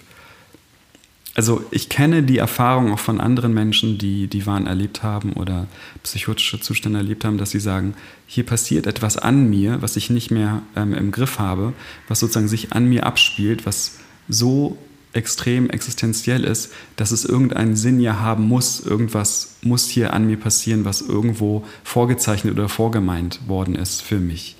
Und ich, tendenz, ich tappe mich dabei, dass ich dann teilweise denke, ja, das ist Evolution. Das ist sozusagen die gesteigerte Evolution.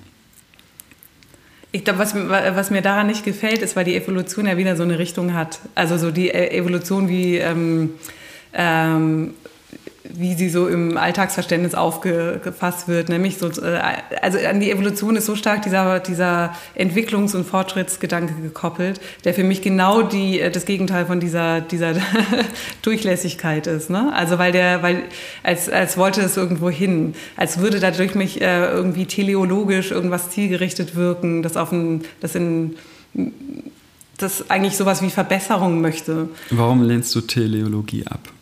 Ähm, weil ich gerade ähm, diesen, diesen Zustand des Verhandelns des zwischen, zwischen Innen und, Innen und Außen oszillieren und äh, dem, dem, dem Zustand, also weil ich den Fokus auf den Zustand ähm, lege und den viel interessanter finde als sozusagen das Endziel. Weil dieses, zum Beispiel dieses, die, um nochmal auf dieses Gedicht zurückzukommen, natürlich kann man das so lesen, dass man sagt, oh, da gibt's da gibt's eine Befriedigungskurve oder eine Orgasmusnarration drin. Aber viel, viel spannender finde ich, dass sie den Zustand beschreibt, in dem, in dem das passiert.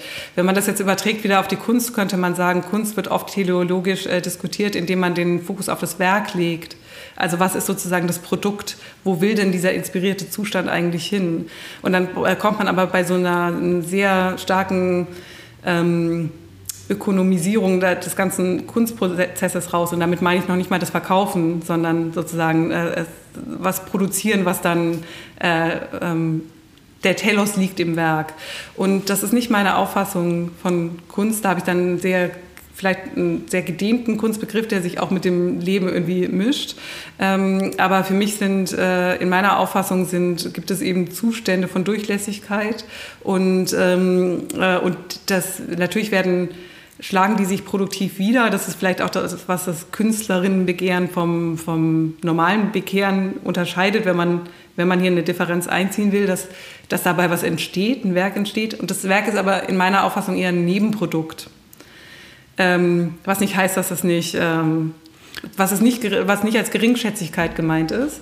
Aber ich, ich finde die, die, äh, die, die Begehrensdynamik im Schaffen viel interessanter als diesen Werk, als äh, das Werkverständnis oder der Fokus auf das Werk als Telos. Aber ist im Wort Begehren nicht schon eine Teleologie mit eingeschlossen?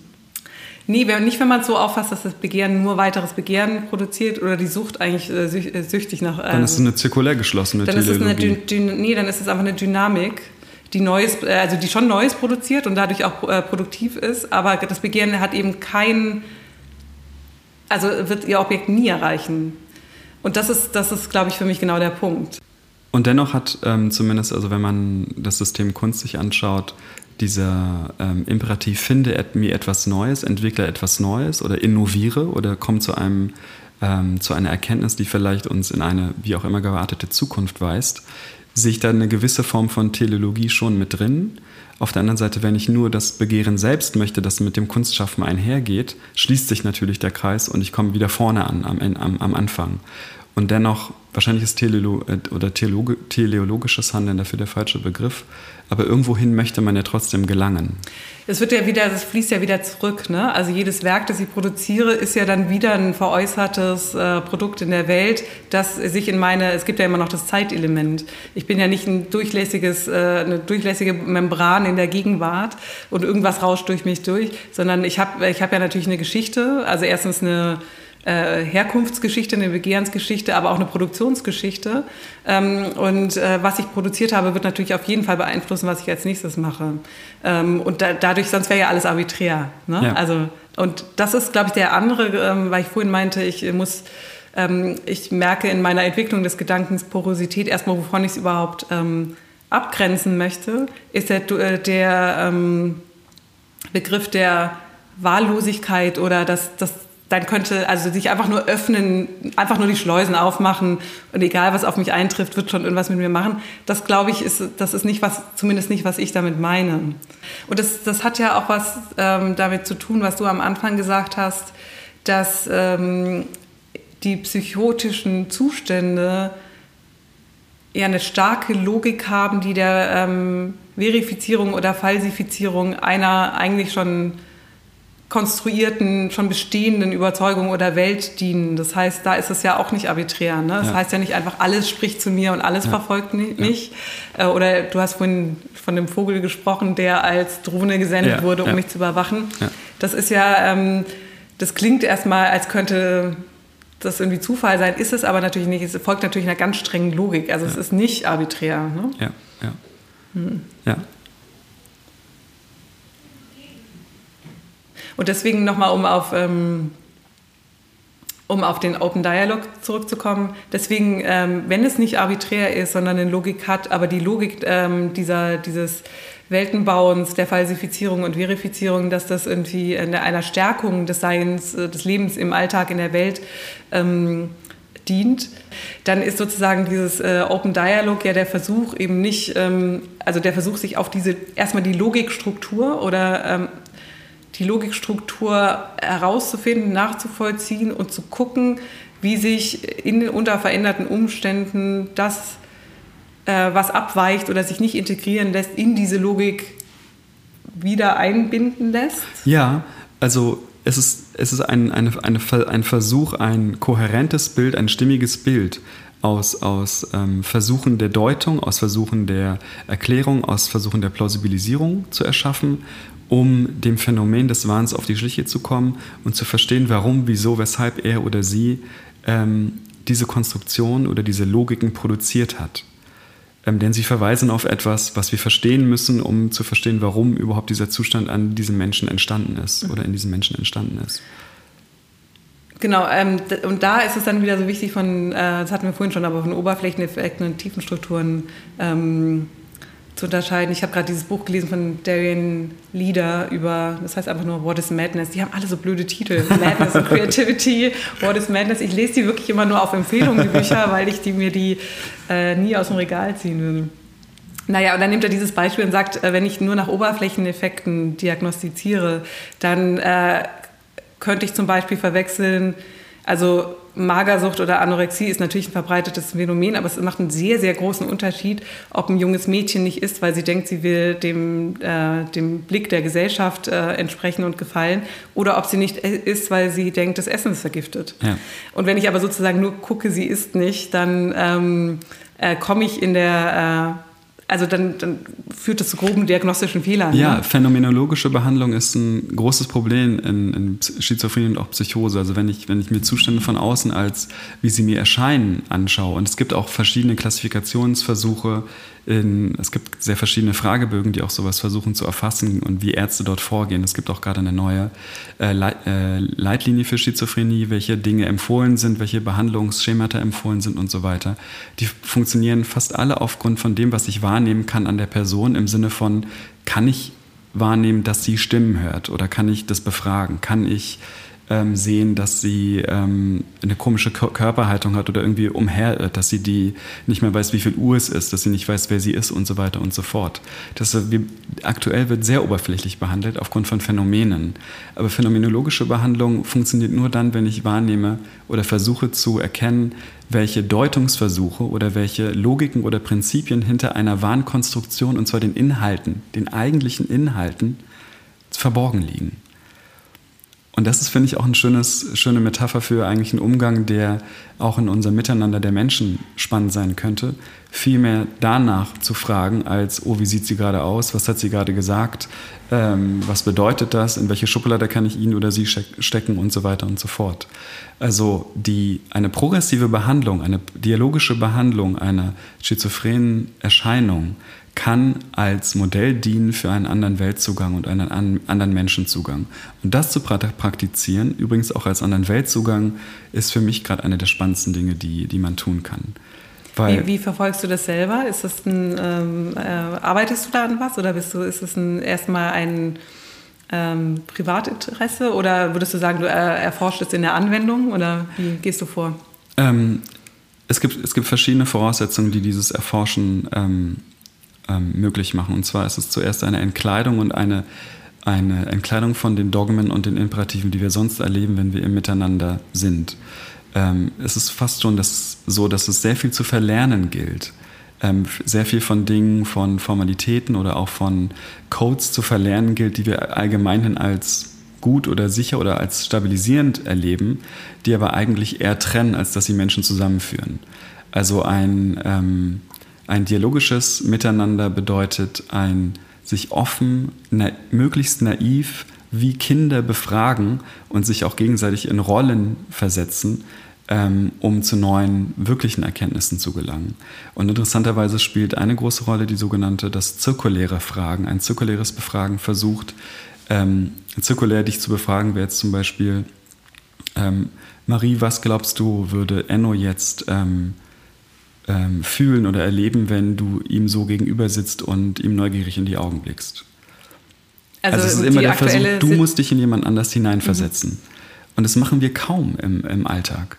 Also wir, wir, wir, wir gehen von uns aus, oder viele Menschen starten bei sich, aber nicht bei dem anderen. Und von dem anderen auszugehen, auch von meinem Gegenüber auszugehen, ist sozusagen eine Fähigkeit, die verborgen liegt in, in, in vielen westlichen Welten. Es gibt bestimmt mythische oder spirituelle Ansätze, die da ganz anders herangehen.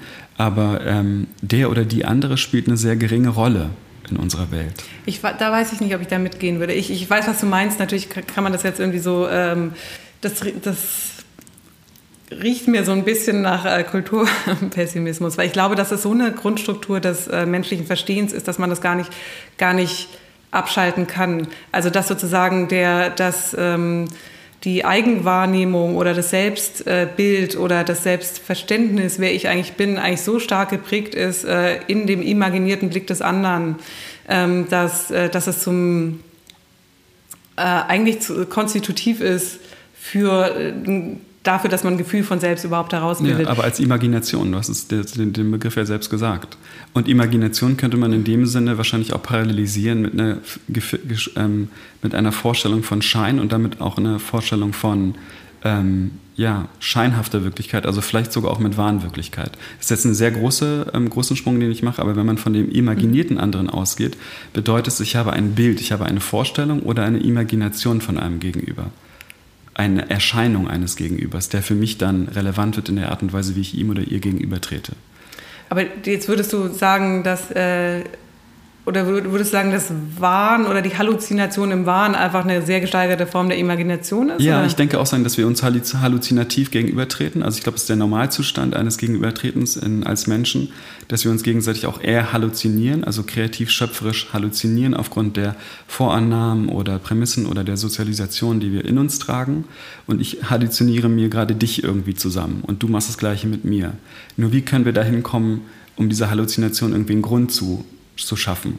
Und ich denke, das ist ein Anliegen oder eine, eine, ein Ziel, was ein Open Dialog oder die dialogische Haltung vermag. Und zwar, wir halluzinieren ja nicht nur irgendwie uns gegenseitig, sondern auch die Welt oder auch die Straßenbahn oder die, die sozusagen die Architektur unserer Zeit.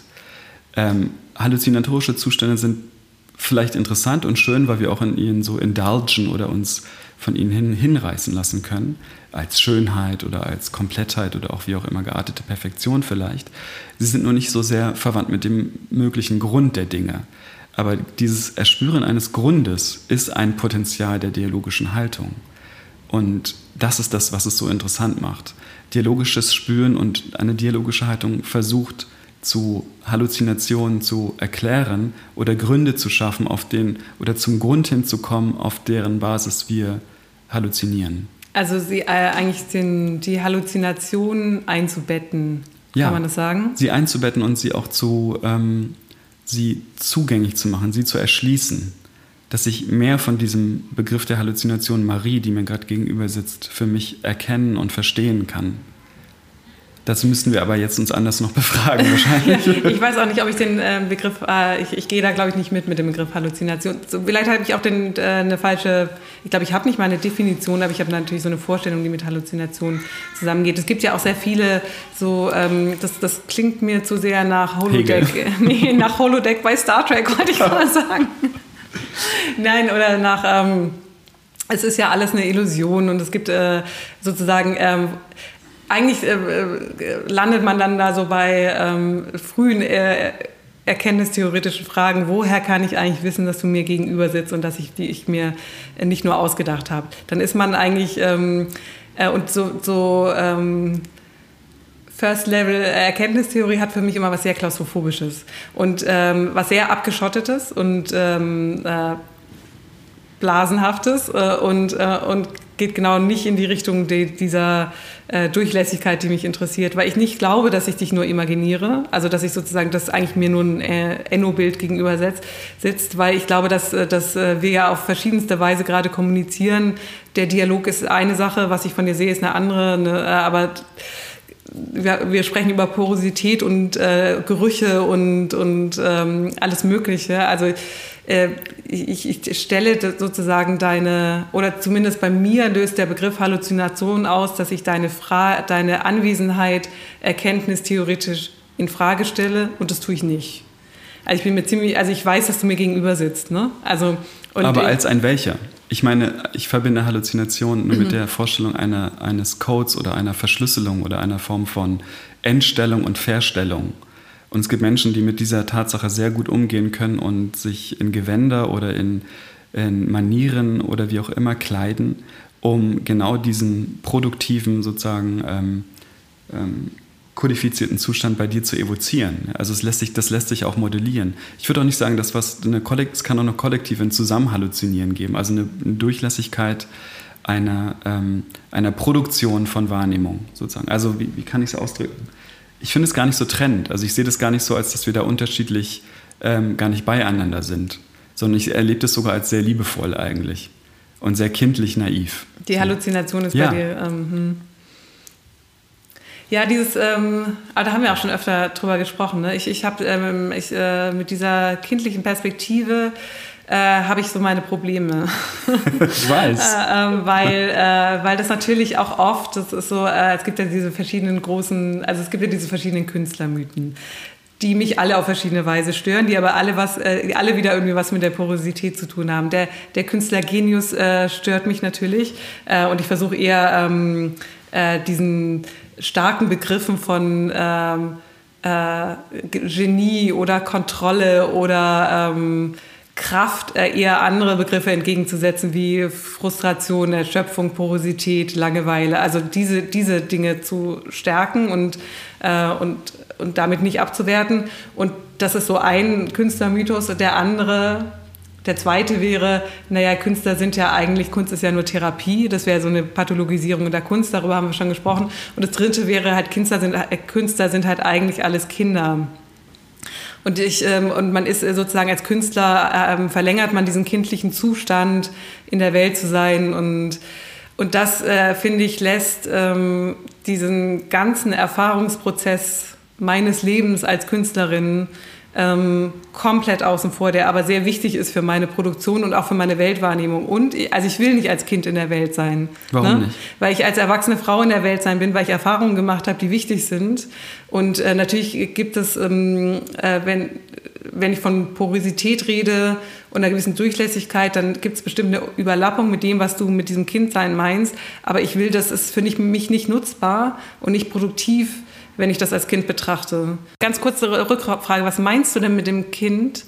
Äh, meinst du damit sozusagen, ähm, also wenn ich das jetzt gerade so, mich davon so absetze oder mich dagegen wehre, würdest du dann sagen, aber das ist ja eigentlich auch, was ich meine, also nur ein kindliches ja. Element in sich ja. zu erhalten? Oder ja. meinst du sich wirklich in den Kindeszustand zurückzuversetzen? Nein, ich meine nicht den Kindeszustand. Und, und ähm, auch wenn Kinder in dem Sinne künstlerisch oder ähm, offen und porös, hochporös agieren und notwendigerweise in ihrer Natur so agieren und auch ähm, wahrscheinlich ist ein Säugling eines der porösesten Wesen, die, die man sich vorstellen kann. Ja, also sozusagen irgendwie das totale Verschmolzene an der Brust oder wie auch immer in der Welt ähm, ähm, schwingende Wesen, so könnte man es vielleicht, würde ich es vielleicht ausdrücken. Die Fähigkeit des, des kindlichen Denkens sind zum Beispiel radikale Perspektivwechsel. Du kannst alles sein, du kannst ähm, etwas spielen, du kannst eine andere Rolle einnehmen, du kannst ähm, von etwas ausgehen, was ähm, von dem Erwachsene teilweise schwieriger ausgehen kann. Ja? Oder man, man deutet eine, eine Umgebung, eine räumliche Umgebung als etwas völlig anderes als das, was sie ist. Das heißt, eine, eine große Flexibilität oder eine unendliche Flexibilität in den Deutungen, Voraussetzungen, Rollenzuschreibungen einer Zeit oder eines, eines Kontextes. Und das ist für mich mit der Kunst sehr stark ver verbunden. Deswegen ähm, mhm. mache ich diese Verbindung ähm, sehr stark. Ich, hab, ich, ich würde nicht ähm, so weit gehen, dass ich sage, wir sollen nicht erwachsene Menschen sein mit den Erfahrungen, ähm, die wir gesammelt haben. Für mich ist nur sozusagen ähm, Porosität als kindliche Eigenschaft, die ich jetzt einfach mal damit verknüpfe, ähm, zu retten in einer Alltäglichkeit oder sie zu leben und zu artikulieren oder zu, ihre Chancen, ihre Potenziale zu leben und auch zu identifizieren, hat etwas mit dem, mit, der, mit dem Möglichkeitssinn eines, eines kindlichen Bezuges zur Welt zu tun. Das ist wahrscheinlich das, was ich mhm. meine. Ich glaube, ich kann äh, an einer Stelle noch fällt mir gerade ein, würde ich, äh, kann ich dir, ähm, wird das Kind für mich interessant in Bezug zu den porösen Zuständen, die ich ähm, als libidinöse, wo ich das libidinöse Element stark gemacht habe, weil es ist ja so in der klassischen äh, Psychoanalyse von Freud, dass sozusagen das, das Kind ähm, einzige Libido ist. Ne? Der Säugling ist einfach Libido, alles ist ähm, ähm, libidinös besetzt und muss erstmal kanalisiert werden. Und eigentlich, wenn, wenn die Eltern ihre Kinder erziehen, dann geht es die ganze Zeit darum, deswegen ist es anscheinend ja auch so anstrengend, zu sagen, nein, nein, nein. Also die Sprache ja. funktioniert, äh, ähm, spricht fortwährend Verbote aus, die die Libido des Kindes beschneiden und sagen, hier nicht, da nicht. Dann kommt noch die ganze Sauberkeitserziehung dazu. Also der Ganzkörper libidinöse, äh, der, der, der ganze, ganzheitliche libidinöse Körper wird ähm, beschnitten in seiner Libido und, ähm, äh, und irgendwann äh, beschränkt sie sich einfach auf die erogenen Zonen.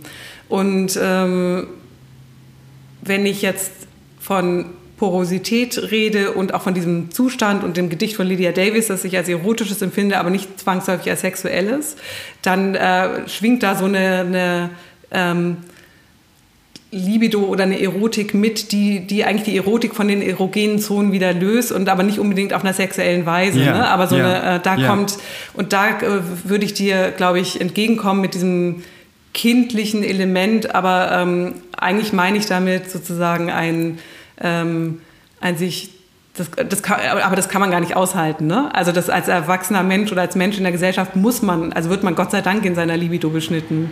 Ähm, aber ich glaube, dass man, dass man sich halt was da, davon zurückholen kann, wenn man ähm, in dieser Porosität und dass es dann, äh, dass dann der Erotikbegriff oder der Libido-Begriff sich auf eigentlich alles ja. lenkt ja. und eben dann auch auf die Avocado und die, äh, die Maschinenteile, die Lydia Davis in ihrem Gedicht benennt. Ne? Er kann sich auf ähm, viel mehr Dinge ausweiten, als wir allgemeinhin, glaube ich, ähm, in, ähm, denken. Also nicht nur, es kann ja auch Klang, es kann ähm, Begriffe, es können ähm, Wahrnehmung, Objekte und so weiter und so fort sein. Also die, die, die Stimulantien der, der Welt, die Ressourcen sind unerschöpflich. Und zwar auch libidinös, erotisch mhm. unerschöpflich. Das zeigen ja nicht nur sozusagen unterschiedliche ähm, Fetische, die es auf der Welt und bei den Menschen gibt, die auch viel mannigfaltiger sind, als wir gemeinhin ähm, annehmen wollen oder glauben wollen, ähm, was auch viel mit Sanktionen wiederum zu tun hat.